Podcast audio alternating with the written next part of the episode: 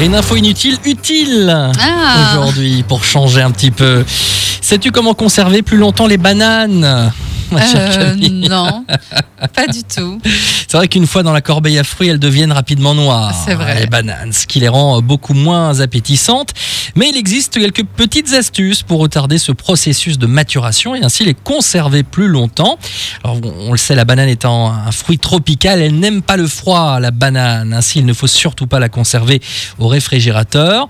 Il faut laisser le fruit à température ambiante et plus précisément, il ne doit pas être exposé à une température inférieure à 13 degrés et supérieure à 25 degrés. Alors la conservation idéale, la température se situe entre 18 et 20 degrés pour la Bah, banane. finalement, une température un peu de maison. Voilà, c'est ça.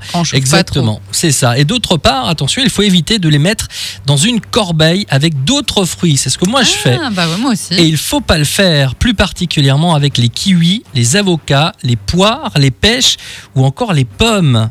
Bah ouais, tous ces Alors, banane, kiwi, pomme, c'est exactement ce que j'ai dans ma corbeille à fruits en Eh ce ben, moment. c'est pas bien. c'est pas bien. Il faut les sortir, les, les bananes de, de cette corbeille à fruits, parce que tous ces fruits dits climactériques dégagent de l'éthylène, une hormone végétale prenant la forme d'un gaz qui va accélérer la maturation des autres fruits. À noter quand même que, même noire, évidemment, la banane reste consommable. Elle sera simplement plus concentrée en sucre.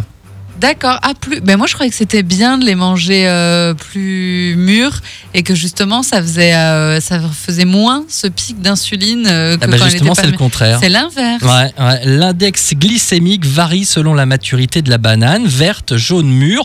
Plus une banane est mûre, plus l'index glycémique est élevé. Ah ben euh, d'accord, moi Eh je oui. pensais tout l'inverse. Ah je non, pensais le justement qu'il valait mieux les manger mûrs. Donc non, il faut mieux les manger pas trop mûrs pour éviter le pic de glycémie. Voilà, Ok, merci Michel. mais je t'en prie. Le jeu mystère.